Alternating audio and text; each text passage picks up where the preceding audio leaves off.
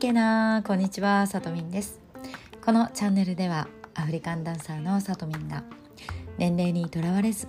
いくつになっても何歳からでも自分が心から憧れるライフスタイルを手に入れるそんなエイジレスな生き方のヒントをお届けしております。内容が良かったよと感じていただけたらぜひチャンネルのフォローやいいねもお願いします。概要欄に公式 LINE アカウントも載っておりますのでよかったらそちらもチェックしてみてください。さて今回はですねインコ好き鳥のインコの好きな人たちが集まって、えー、あれこれとトークするインコトークシリーズをお届けしたいと思います、えー、インコ好きのお二人のお友達をゲストにお招きして対談しております。私たちはねみんなねあの犬や猫も大好きで私自身も飼ってたこともあるんですけれども今回は、えー、インコの魅力というものに、えー、こう深掘りしていろんな話をしていきたいと思います。ぜひながら聞きでもしていただけるといいのかなと思いますのでお楽しみください。それではどうぞ。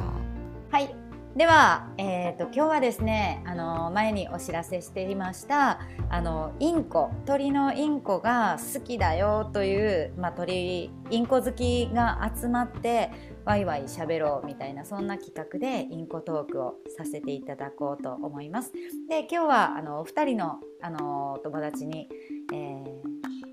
参加していただくんですけども、えっと、ご紹介していきます。まずはじゃあ、えっと、ようちるさんお願いします。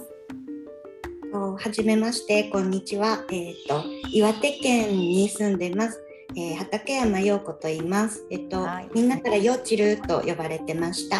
えー、はい、普段は、えー、看護師の仕事をしてまして、あと、今お家にいるインコは、えー、うん、白原インコっていう、あの、すごい見た目がカラフルなインコが2羽、オスとメスいます。はい。そして、ね。そうですそうです。うん、あの同じケージにには一緒に住んでました。うん、で一応あの鳥の何ですかね資格試験みたいなのがあって BLA っていうバードライフアドバイザーっていう資格があって、それの2級を持ってます。であとはあの LINE グループであの自分が一応メインになって岩手でそのバードライフアドバイザーを持ってる人たちをあの集めて岩手ペットバードクラブっていう LINE グループ作ったりあとは東北であの同じ白原インコを飼ってる人たちをこういろいろネットとかで見つけたら誘ってで東北白原会っていう LINE グループを作ったりしてます。本格的ですね。インコの活動家さんですね。いやいやいや、まだ全然そんな本当にただみんなで雑談したり情報共有したり、うんうんうん、そんな感じで、はい、ゆるくやってます。はい、よろしくお願いします。お願いします。はい、じゃあ、ニーニーお願いします。はい、えー、はじめまして、えっ、ー、と、京都に住んでいます。えっと、ニーユミコと言います。えっと、アフリカン界ではニーニーと覚えやすいので呼ばれています。はい、で、インコは今飼ってないんですけども、えっと、以前もう15年、うん、かなり前にあの一人暮らししてた時にあのボタンインコを飼ってまして、うん、でそうですね。ちっちゃい時からインコは好きで赤星インコとか、うん、で飼ったりしてたんですけどそうもうなんかあの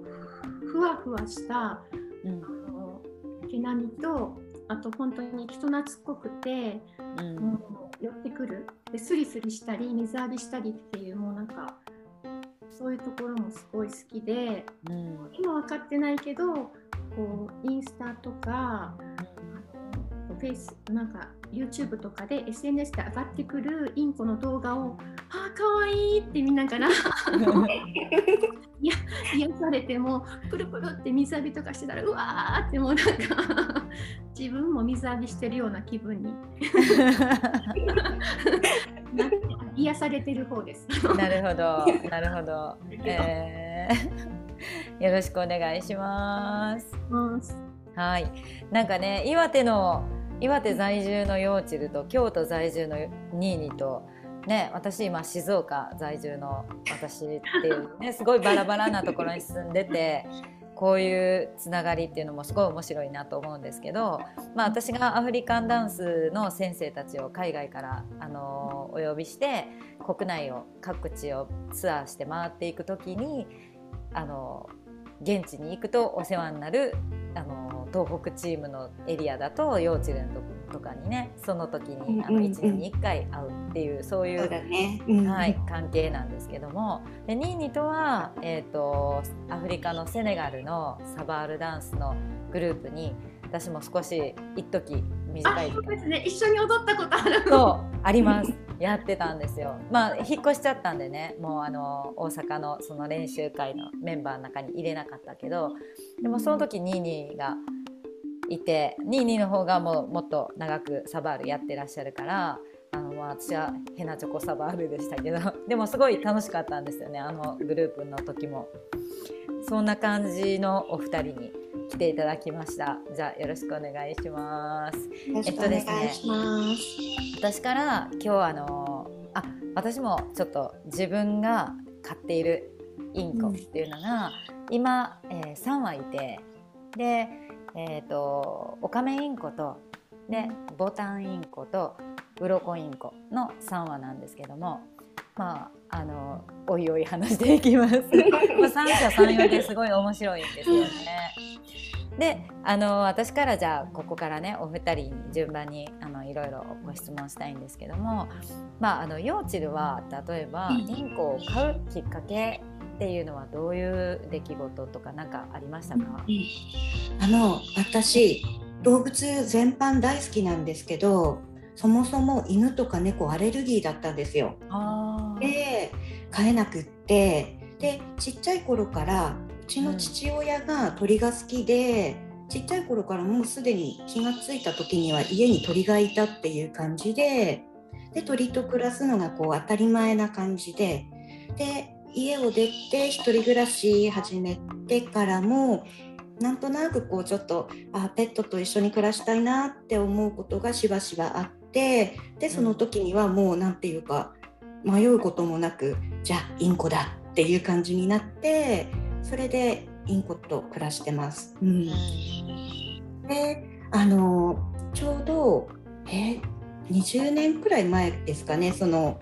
世の中にこうインターネットが普及し始めた頃、うん、うん、こっちの田舎だとペットショップに行ってもそんなにたくさんのインコっていうのはいないからそのインターネットで鳥の専門のペットショップがあるんだっていうことにまず驚いて、うん、でその後にそこのペットショップのホームページでこんな知らない鳥がいっぱいいるっていうのでもう丸一日検索しまくったくらいのがあって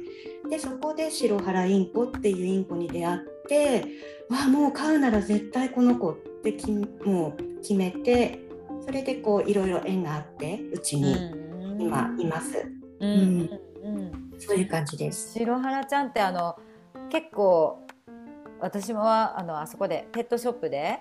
うんうん、何回か見たことしかないんですけどあこれヨーチルが飼ってるやつやなと思いながら 見てるんだけど頭が大きいよね。そう。あの、ね、トミンのとこのボタンインコちゃんと体格的にはちょっと似てる感じだと思う、うん、なんかおかめはシュッとしてるじゃないですか、うん、うん、けどボタンインコちゃんってこうコロンとしてる感じじゃない、うん、それと系統は似てます。ただ、体重は全然違うからもっと大きいけど、ね、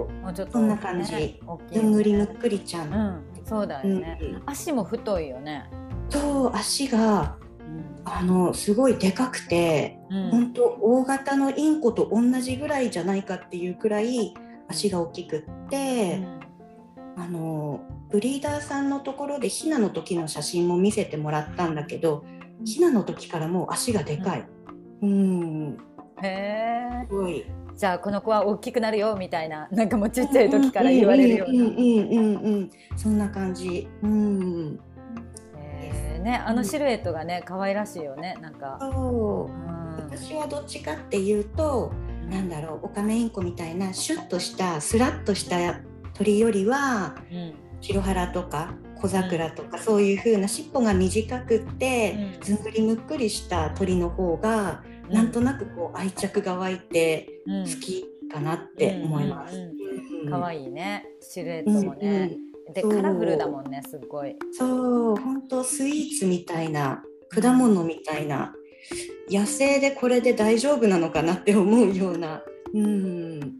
それくらいカラフルで、うん、すごいいいですよね。そうだよね、へえなんか色インコの羽の色のなんか複雑さってすごいね、グラデーションとか、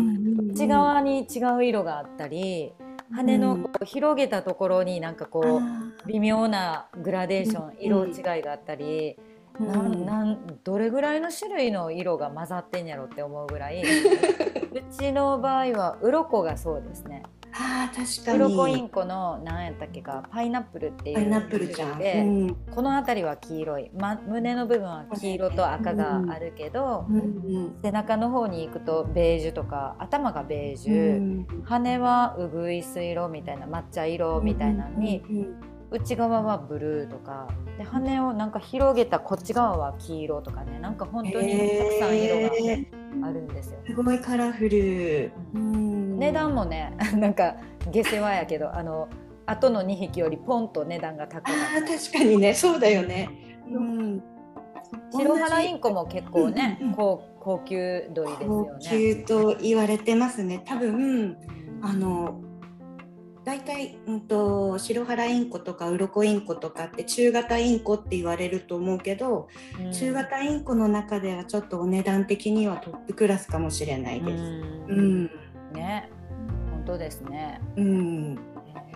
私はでもそんなのショップで売ってるようなあの金額では買えないのでなのであのブリーダーさんを探してうん。そちらの方が結構お安く手に入るのでそこで買いました。うん、あれやねあのそのアマゾンとか楽天で買う代わりにあのメーカーさん直売みたいな感じの あの卸売価格そうっていうことそうそう言うならばそんな感じ。うんうんうん。なるほど。へえ、そうなんですね。なんかさ、あのインコインコのなんか例えばそのさっきにえっとヨーチルが言ったみたいに犬とか猫、まあアレルギーって話をされましたけど、その犬猫飼ってる人も多いと思うんですけど、うん。そういうあの哺乳類系うん。飼ってる人も多いと思うんだけど、その犬とか猫にないなんか鳥の魅力みたいなのって兄ちゃんはなんかどんなん感じます？インコがその可愛いって思うそこのなんかまた違い、うん私も全般的に動物大好きなんですけどうんあのインコは特に